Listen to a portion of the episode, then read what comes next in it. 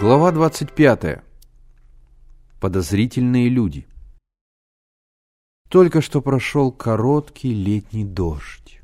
Блестели булыжники мостовой, стекла витрин, серые верха пролеток, черный шелк зонтиков.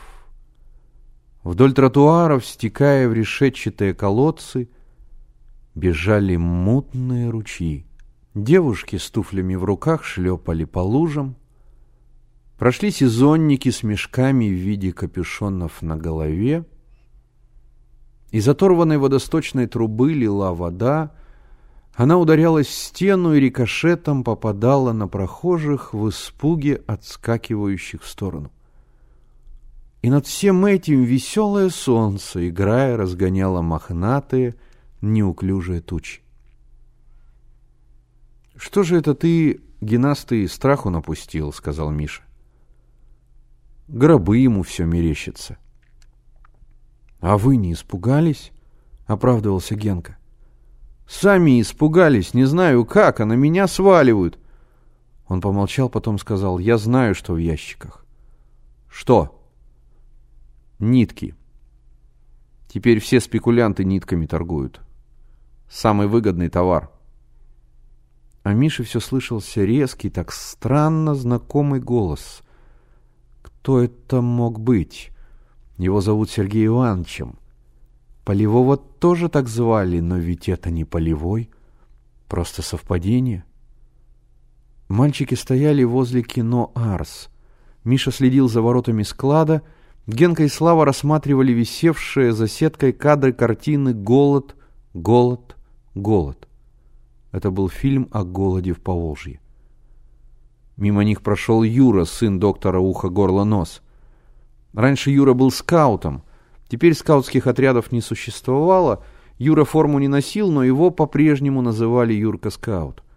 Он шел с двумя товарищами и держал в руке скаутский посох. «Эй вы, скаутенки!» Генка схватил Юрин посох. «Отдай палку!» Генка тянул посох к себе Юра с товарищами к себе. Генка был один против троих, он оглянулся на друзей, что это они его не выручают. Но Миша коротко приказал «брось» и продолжал смотреть в сторону филинского склада. Как это брось? Уступить скаутам? Этим буржуйским подлипалам? Они стоят за какого-то английского генерала. Сейчас он им покажет английского генерала. Генка изо всех сил потянул посох себе. «Брось, я тебе говорю», — снова сказал Миш. Генка отпустил посох и, тяжело дыша от напряжения, прошептал. «Ладно, я вам еще покажу». «Покажи», — высокомерно усмехнулся Юра. «Испугались тебя». Юра со своими товарищами удалился, Генка с удивлением смотрел на Мишу. Но Миша не обращал внимания ни на Генку, ни на Юру. В подворотне появился высокий худощавый человек в сапогах и белой кавказской рубахе, подпоясанной черным ремешком с серебряным набором. Он остановился и закурил, поднеся к папиросе спичку и прикрывая ее от ветра ладонями. Ладони закрыли его лицо, и за них внимательный взгляд скользнул по улице. Человек бросил спичку на тротуар и пошел к Арбатской площади. Миша за ним — но Высокий, пересекая улицу, неожиданно вскочил на ходу в трамвай. Охваченный смутной тревогой, бродил Миша по вечерним московским улицам. Пламенеющий закат зажег золотые костры на куполах церквей. Летний вечер знойно дышал расплавленным асфальтом тротуаров и пылью булыжных мостовых. Беззаботные дети играли на зеленых бульварах, старые женщины сидели на скамейках. Что это за человек?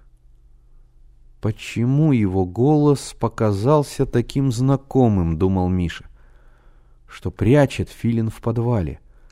А может быть, тут ничего и нет, просто склад в подвале, и что голос знакомый только показалось, а вдруг...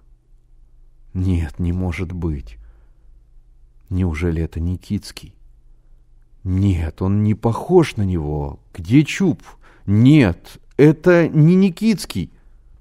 И зовут его Сергей Иванович. Разве стал бы Никитский так свободно разгуливать по Москве? Миша миновал воздвиженку и оказался на Маховой.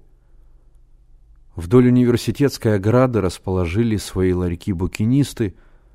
Открытые книги лежали на каменном цоколе, буквы чернели на пожелтевших листах, золотились на тисненных переплетах. Пожилые мужчины, худые, сутулые, в очках и помятых шляпах стояли на тротуаре, уткнув носы в страницы. Из университетских ворот выходили студенты, рабфаковцы в косоворотках, кожаных куртках с обтрепанными портфелями. «А может быть, Никитский не удрал за границу?» — думал Миша. «Может быть, он скрывается у Филина, загримировался, переменил фамилию? Может быть, в этом складе они прячут оружие для своей бандитской шайки? Конечно, Полевой предупреждал, чтобы Миша остерегался. Но тогда он был маленький, а теперь он во всем разбирается. Разве он имеет право ждать, пока придет Полевой? А если действительно там оружие? Нет, ждать нельзя. Миша очутился у входа в Дом Союзов. Два красноармейца проверяли пропуска. Миша попытался прошмыгнуть в дверь, но крепкая рука ухватила его за плечо. «Пропуск!» Миша отошел в сторону. «Подумаешь, охрана!» Стоят тут и не знают, какой страшный заговор может быть. Он скоро раскроет.